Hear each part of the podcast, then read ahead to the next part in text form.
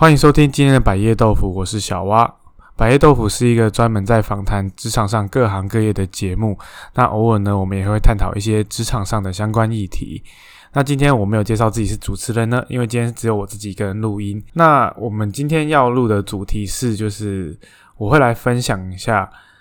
如果你要面试一个新的工作，那你所需要准备履历以及面试的一些技巧。特别是针对台积电，那为什么会有这样的主题呢？原因是在于说，我们其实私底下收到私讯或者是留言，都有问过一些，诶，去台积电面试要注意什么事情啊？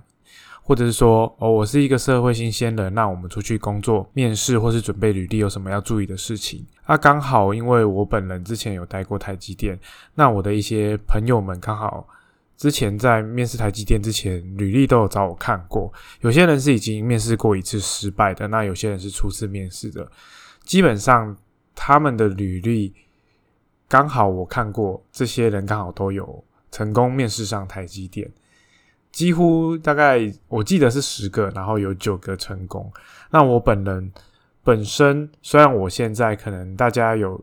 长期在追踪我们节目，知道说我现在。已经没有受雇于他人了，但是过去来讲，我找工作的经验，我的面试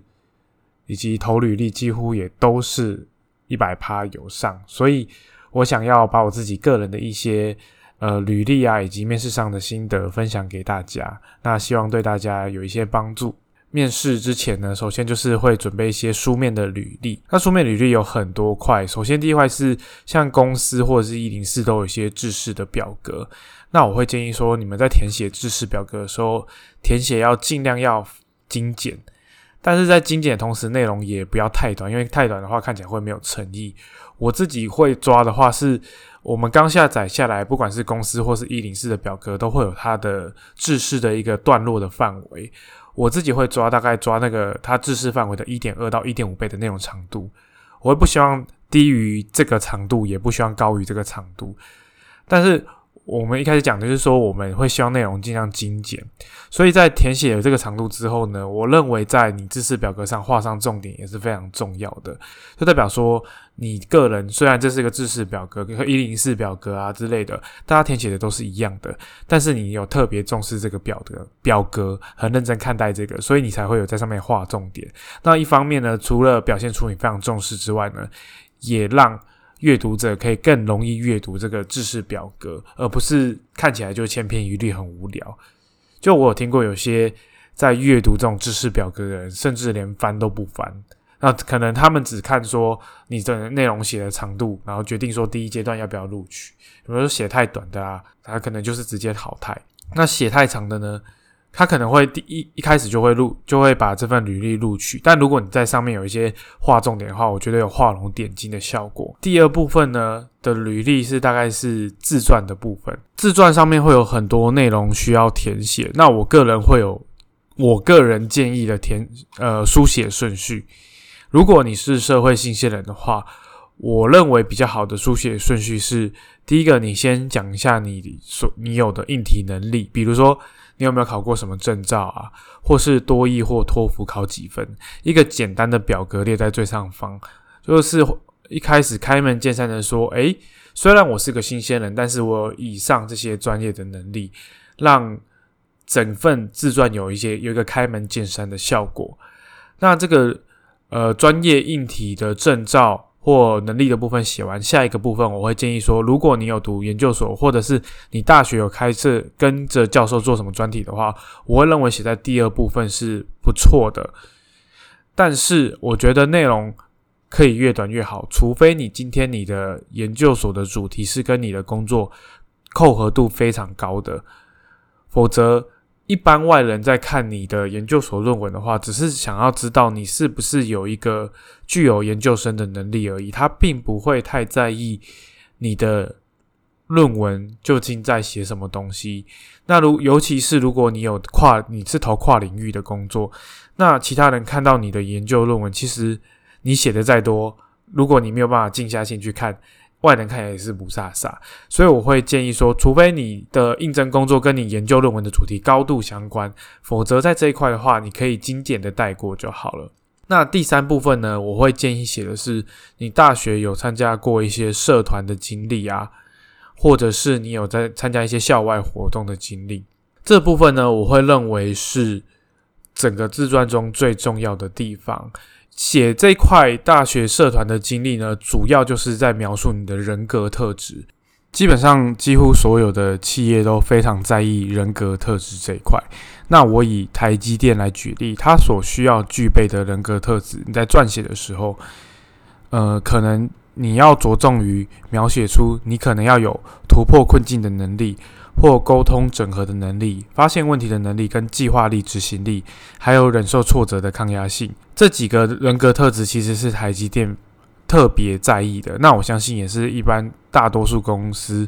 也觉得，诶，你有这些能力是非常好的。但在写这个过程中，可能有人会觉得，诶，写这个突破困境能力或沟通整沟通整合能力，感觉有点虚。所以这个就要扣合到你的大学社团经历，就是你要用实际的例子去说故事，去说服说，诶，我用这个故事可以看出我有这样的能力。那像以我自己的例子来讲。我可能就会说，哦，因为我的大学我当过迎新的总招，所以为什么会选我当迎迎新的总招呢？我可能就会说，哦，我们大学的制度呢，可能会从你在当一些呃准备活动的组员开始，学长姐就会观察出观察一下，说你是不是具有沟通能力的人。那可能我跟同学们的感情都还不错，那。呃，同学要办什么活动，几乎都是我去揪团，所以可能学长姐看到我的沟通能力还蛮不错的，那这点呢，很符合一个当隐形总招的需求，所以呃，学长姐就有找我来担任隐形总招的这个工作，以这个实际的例子去带出说你有这样的软性实力。那像我再举一个例子，就是说突破困境的能力，因为我。个人，我在呃大学要上研究所的过程中，我并没有呃推甄的资格，应该是说本来有资格，但是呃出我意料之外落马了。就我本来以为我推甄会上，结果第一阶段就被刷掉了。但当时又刚好卡在我们系比较特别，是大四要做一个专题，非常忙碌。那如果同时我又准备研究所考试的话，那可能就会忙不过来。就专题可能就会是就会没有办法继续运作，那那个又是我们毕业所需要通过的一门科目，所以这时候就要包装出说，诶，我突破困境的能力是什么？比如说我就会说，诶，那因为呃，我评估完说大学呃的那个毕业专题啊，大概大概到几月？那我几月到研究所考试之间还有一个。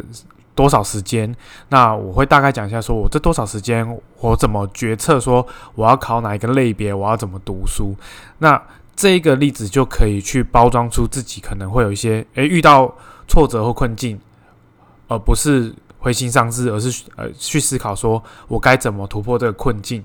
以及说，诶，那我之后带出的我的计划力跟执行力，我怎么去执行我要考上研究所这件事情。所以说，当你觉得说写一些。软性的呃能力，比如说什么叫软性能力？就是比如说你多益有九百分，那个是你有硬体上的英文能力哦，大概至少有一定的程度。但我们像说有一个人人格特质的话，比如说呃这个人抗压性很强，或是这个人很耐操，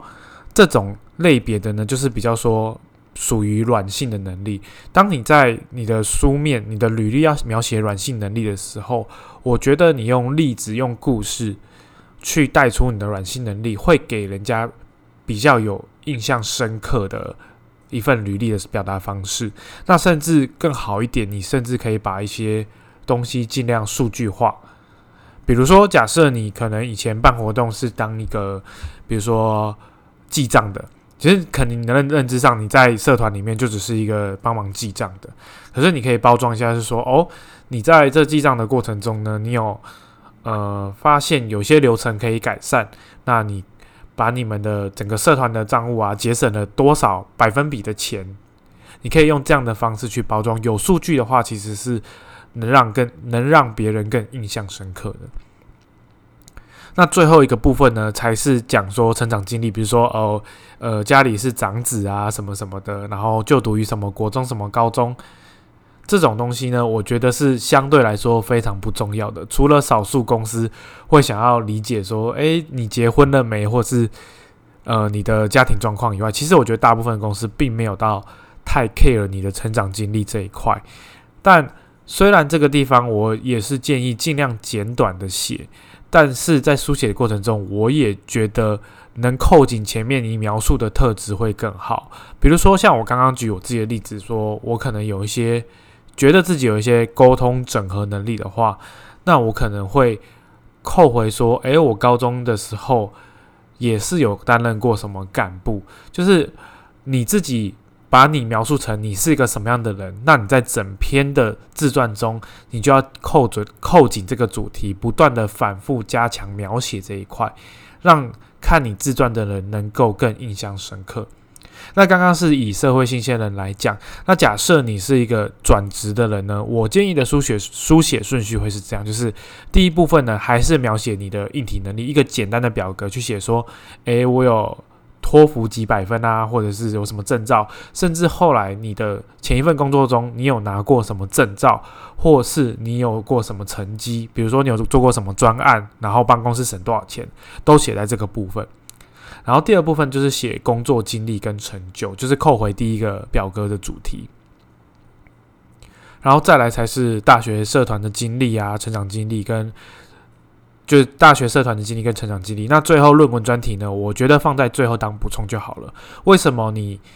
如果你是转职的话，论文专题更不重要的原因在于说，我觉得论文专题跟你的工作经历其实对于一个求职者来讲有一些重叠性存在，所以我觉得论文专题，如果你是一个转职者，论文专题当做补充就好了。我觉得不用再放在前面，这是我个人的观点啦。那如果大家觉得有一些不同的看法，也可以留言。那以上讲的是自传的部分，接下来我觉得还有一个重点，就是一般的一零四跟公司可能就会邀请你写字式表格跟自传。我自己会再准备一个 one page 的履历，所谓 one page 履历就是一个非常非常简单的简历。那我觉得内容最好是两分钟之内可以阅读完毕，篇幅不要超过一张 A 四的大小。我会推荐大家使用一个叫做。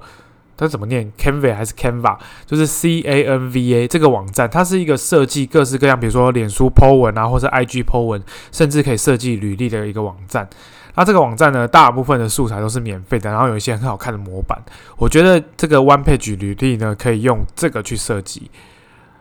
呃，我们的这个这一集节目下方呢，我也会把我的 One Page 履历，把我一些个资资遮掉之后，放上去给大家分享。那这个履历的设计呢？我觉得除了要简单扼要之外呢，还要设计出让人对你会产生好奇的地方。比如说，你可以分享一些你的座右铭，你的人生座右铭，让让呃主管可以了解说，诶，你是一个什么样思考的人。然后或是说你有一些什么特别的经历啊，然后你的失败经验等等，都可以在上面注明。就是这份简历呢，其实就是我个人认为是一个小心机，就是可以。帮助主管省时间，因为来面试你的主管其实很多都平常忙蛮嗯蛮忙碌的。那你刚刚上述写的一些知识表格啊，或是自传，其实很有可能只有认知看过。其实你面试你的主管，可能根本就没有时间去看你的自传，你写的漏漏等等那些东西。所以我觉得，如果这时候你可以提供一份非常简单的简历，然后帮助主管省时间的话，那相对来讲，可能主管会觉得你蛮贴心的。那这个简历呢，其实在面试上还会有一些小用途。那我们等下讲面试的时候再一起讲到。那最后一个要提醒的是，履历啊、自传里面千万不要有错字，一定要再三检查。这个错字如果被看到，是几乎很多人会直接把你刷掉的。所以这个错字的部分一定要小心再小心。那接下来进入到了是面试的阶段，面试准备呢，有一些可能。很多社会人士都就是已经出社会的都很了解了，但是这地方会讲到一些可能新鲜人还不知道事情，那我请就是还是会再描述一次。首先是服仪的部分啦，我觉得在服装仪容上礼多人不怪。我认为男生的话至少要穿到衬衫，可能你去面试的公司会觉得是一件哦，这是一件很活泼的，比如说做流行服、运动服的公司等等的，你可能会觉得那我可以穿的轻松一点过去面试。但是我的想法是这样：如果你穿的严肃一点，那可能面试官看到你会说啊，我们这边很轻松了，不用穿的这么紧绷，他也不会扣你分。但是如果那个面试官刚好就是一个比较呃老派，也不能说老派，比较严谨的一个人，他看到你穿。这样子来面试，他可能会觉得你不尊重这个面试，就会扣分。所以简单来讲，意思就是你穿越正式不一定会加分，但是一定不会扣到分。但如果你穿的是没有那么正式的话，那是有可能被扣分的。再举一个实际的例子，是我有一个学长，他是非常非常优秀的一个学长，就是他不管是成绩啊，还是逻辑思考跟表达能力都非常优秀。那他有一天去面试一个工作呢，没想到竟然没有上，原因就是面试官啊，面试官还不是那个部的主管哦，只是可能比较资深的。那那当天主管有事，没有办法去面试，面试官觉得你穿有领的 polo 衫不够尊重面试，就把他刷掉了。所以我觉得穿着这是第一个服仪是大家必须要小心的。那女生的话，我其实就比较不知道说穿怎么样算是比较正式的。那知道的可以在麻烦在底下留言。那第二个第二个部分呢，我是觉得如果你有机会的话，或是你有管道的话，你可以先调查一下。如果可以问到就是面试官的喜好，我觉得对你的面试会非常加分，因为有时候面试会陷入一段呃有点尴尬的空白。这时候如果可以聊一些面试官的喜好的话，那整个面试过程中你自己也比较不会那么紧张，然后也会感觉比较顺畅。那面试官对你的印象也会比较深刻。比如说我曾经有面试过一个职位，那我刚好打听到说大老板们大老板是玩三铁的。所以我就在面试，我就在我的履历设计跟我的面试过程中有设计书说，诶，我其实有去骑脚踏车环岛过两次，然后我们就有再聊一下骑脚踏车的事情。那这个东西也是一个小心机，如果有机会问到或查到的话，我觉得放在你的面试里面，但是不要硬塞，我觉得塞空白是个不错的选择。那像刚刚我们有讲到说，在准备履历的部分呢，可以准备一个 one page 的履历。这个地方在面试也会拿出来用。我会在面试之前先询问人资说：“请问当天会有几个人，几位面试官来面试我？”那可能他说：“哦，呃，人资一位，那可能主管二到三位。”那我当天就会印出五份，就是可能刚人资跟我讲说大概四个人，那我可能就会印五份或六份的 one page 履历简历啦。那当天面试前呢，就是一见到面试官，我就会哦马上再递出一份简历，因为就像我刚刚讲的，可能面试官太忙了，虽然我已经在所谓的自传底下又提供了一份简历了，可能他在面试你之前完全没有看过简历。那这时候呢，我在当天再赶赶快提供提供一份 one page 的简历，那除了再度展现你的小贴心跟小心机以外呢？我们刚刚讲的这个简历的设计要在两分钟之内可以阅读完毕，所以这对于面试官来讲，阅读的负担也不会太重。那这个 One Page 履历呢，其实还有一份非常大的功、非常大的作用，就是假设你的面试官完全对你的履历不了解，就是他来面试你之前完全没有看过你写的自传或者是你写的表格。那想必当天面试，他就是会他他的问题就会有点天马行空。当问题一天马行空起来，你可能就会突然被问到一个一些你没有准备的东西。但是当你当天面试的时候，你提供一份简历给面试官，那他很有可能就是从你这个简历上的内容去询问，那你就可以先有所准备。就是这个简历的作用呢，除了让呃当天让面试官可以快速了解你以外呢，它还有一个作用就是可以帮你，呃，帮你划定你们面试的问题的范围，让面试官了解你。同时呢，他可以从这个简历上挖掘出说，诶，他对你有什么地方好奇，想要问你。那因为这个简历是你写的，所以他如果从这边出题的话，你也可以更好的去先准备一些题目。比如说最近我的，呃，我个人的妹妹啊，可能去面试的时候。他的简历上就会有一些大学的学历嘛，那这个时候你就可以想必就会知道说，诶，面试官可能会问你说，诶，你的大学学历可能没有那么好，那你研究所才去读，那你大学是发生什么事情？你就可以针对这些东西去做准备。像我个人来讲，我可能，呃，我当时候的简历有提供，嗯，在校成绩，我提供上去。那其实我刚刚有讲说，我在大学的在校成绩其实并没有到非常好。到可以面呃推甄本校，然后面试一定上的这种程度，所以代表说我在大学的时候在校成绩并没有到多好，但为什么我还是会放上去呢？因为我整体来讲，我要叙述的故事是我自己是一个有计划的人，所以我提供这份简历的时候，当时面试台积电，那主管就是问说：“诶，那你大学成绩为什么这么差？”那这个问题其实我已经有所准备，我就说：“哦，因为。”我刚升上大学的时候，其实我是对社团活动是比较有兴趣的，所以我的心力放在社团活动。那我对我自己的成绩要求是不要被当，所以呢，你可以看到我的履历，呃，我的成绩单上面我是没有一科不及格的。那当我呃我的心力是放在大学社团，所以呢，你也可以看到说我在社团上面有取得一些成就，就是我当总招啊，或是有当什么活动长啊之类的。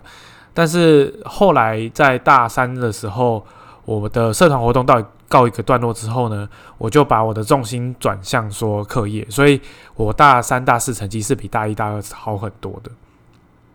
那这个包装就是我要表达，就是可能你一看成绩就知道，一看成绩的一下意识会觉得说，诶，这个人成绩不太好，他是不是脑袋不太好？但是经过包装之后，就会变成说，诶，我不是。成绩不好，我只是选择问题。我今天如果选择做社团活动，那我社团活动可以弄得不错。那我选择照顾成绩，我成绩也会弄得不错。啊，我是有按照我自己计划去做选择了。所以你一个成绩不好的的履历，你就可以变成说，诶，我是有一个选择、有计划去执行我自己想要的样子的人。这个就是你在这个简历中包装的重要性。然后再来面试的重点是不要慌张，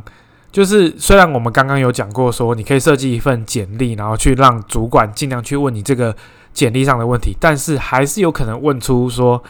出乎你意料的问题。其实这个时候大部分呢。主管问一些比较刁钻的问题，比较像是一个压力测试。他想要测试说你在遇到一些你意想不到环境的时候，你的行为举止、你的抗压性是怎么样。像我个人在面试台积电的时候，我印象非常深刻的一个问题是说，请你用一句话讲出你的论文内容。那我讲第一次，他说超过一超过一句；讲第二次，他说听不懂；讲第三次又说你已经讲到讲到第二句了。所以我大概讲了四五次之后，才真正的。哦，他们才买单，但是我觉得其实他们也不是买单，他们就是想说一直打枪你，然后看你的反应是不是会崩溃这样子。所以其实当你遇到面试官问出一些你出乎意料的问题的时候，不要太紧张。其实他们要的不是正确答案，而是要看看你的反应。那你越冷静处理，我觉得在这一块上是越加分的。然后第在下一个要注意的。是你的面试礼节，就是我觉得面试有几个非常重要的基本原则要遵守。第一个就是不要迟到，是非常基本的。那如果你可以先询问到人资说面谈主管怎么称呼的话，那他们一进来你就先跟他们打招呼，这是个非常好的。再来就是说，千万不要找人陪同去面试。虽然陪同者可能有时候是在外面或什么的，但是一旦被发现的话，其实你就会被你就会让主管在你的人格特质上面打上一个不独立或者是高依赖性的这种记号，纵使你不是啦。所以我觉得什么爸妈、朋友、男朋友、女朋友去陪去面试，我觉得都不要，因为之前我自己就有介绍过一个学妹，就是履历我已经帮她改过了，但面试的时候呢，面试回来，呃，我主管说。她的面试表现是还不错，但是我出去的时候发现是她男朋友陪陪她来面试，所以她就被打枪打枪掉了。所以我觉得面试上来讲，请自己一个人去面试。再来就是，如果有留下联络方式，email，不管是人资或是主管的，我觉得不论你的面试会不会上，那我最后都有习惯说写一个简短的感谢函，就是说，诶，感谢今天提供这个面试机会啊。那希望以后有有机会可以来公司服务啊，就是非常简短，不要太长，然后也不要太矫情。虽然有时候你面试当下觉得啊，我这个不会上了，或者是说啊，我面试完了，我知道这个不是我要的工作，但是你有寄一个这个感谢函呢，其实对你的下一份工作，或者是同一个公司其他单位也都非常有帮助。因为我有听过有些有寄感谢函的，然后主管非常觉得非常加分，他觉得虽然你不是我要的人，因为每个。单位有他需要的人才，但是我觉得你非常适合其他单位，他甚至会主动帮你引荐。那其实我觉得同一个业界之内其实非常小，所以可能今天 A 公司的主管跟 B 公司的主管是认识的，那可能有些原因，比如说，呃，我听过实际的例子是台积电，他的他的呃，他觉得你很好，然后面试也觉得你很棒，可惜的是刚好面试完之后，这个缺就被总公司砍掉了。那在茫茫人海的面试者中，你有第一个感谢，主管对你就印象非常深刻。他觉得，哎，我隔壁课或是隔壁单位的呃主管也缺人，我觉得你非常不错，就把你应征过去，就把你介绍过去。所以这个东西是花你非常少小心思，但是可能会在意想不到中帮助你非常大的地方。然后面试最后一个问题是问问题非常重要，就是几乎所有的面试啊，到最后主管就问你说，哎。那请问你对我们的公司有什么问题吗？这时候千万不要回答没有，因为这个是额外加分题非常重要的地方。在今天节目一开始的时候，我有讲过，说我的面试几乎都有上，只有一个没上，就是当初我在大学，哎，我在研究所，然后要准备面试那个叫做国防替代役的时候，我面试台积电其中一个单位。那那时候，其实我承认我并没有到准备非常齐全。我去跟那个面试官面试完之后呢，他有问一个问题说：“那你有没有什么要问的嘛？”那我当时问的问题就是说：“诶，那主管你在这个工作这个岗位上工作这么久，你会不会觉得有什么职业倦怠？”就是一个非常毫无意义的问题。我会呃，我如果我是面试官，我会不知道你想表达什么。就是你没有一个没有目的性的目的性的问题。我我是面试官，会想说，诶，你是还没进来就觉得自己会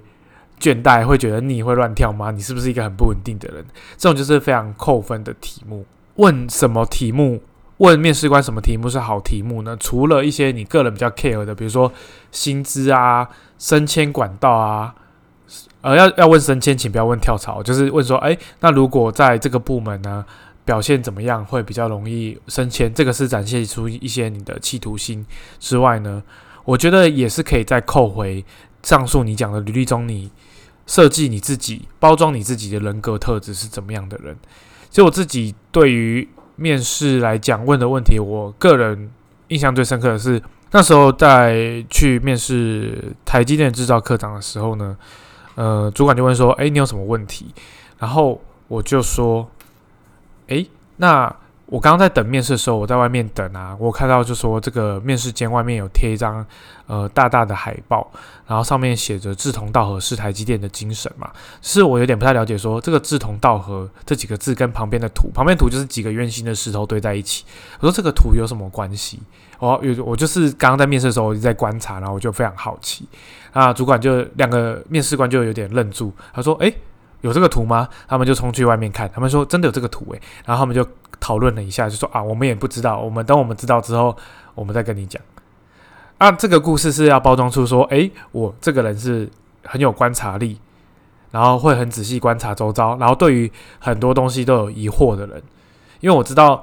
这间公司，台建这间公司呢，其实它就是需要你说你要有观察力，你要有改进的能力。那你要有改进能力，就是必须要有发现问题的能力。所以我知道这间公司要什么，所以我在最后问的时候也会设计说：，哎，我问这个问题，我觉得可以展现出我的观察力，我发现问题的能力。所以我觉得整体来说，最后问问题是非常非常重要的，几乎等于你前面表现。我觉得比例可能占到一半一半。那以上呢是我在跟我朋友聊天啊，或是有人请我帮他看履历，我会提供的一些，不管是履历啊，还是面试的一些小技巧。那希望对说，呃，社会新鲜人啊，或者是如果有要换工作的人有一些帮助。基本上回顾重点就是，你在写履历的时候呢，如果能数据化的东西就尽量数据化，那对跟工作没关系的，能尽量简短就尽量简短。然后你要先了解你自己是什么样人格特质的人，或是那个公司需要什么样人格特质的人，那你整篇履历就要扣紧这个人人格特质去书写，不管说你有什么经历，都要扣回那个人格特质。那在面试的部分呢，除了一些服务仪啊、礼貌要表表现好以外呢，我觉得最重要的就是最后给你问问题的时间，要先想好你要问什么问题，以及你被问到一些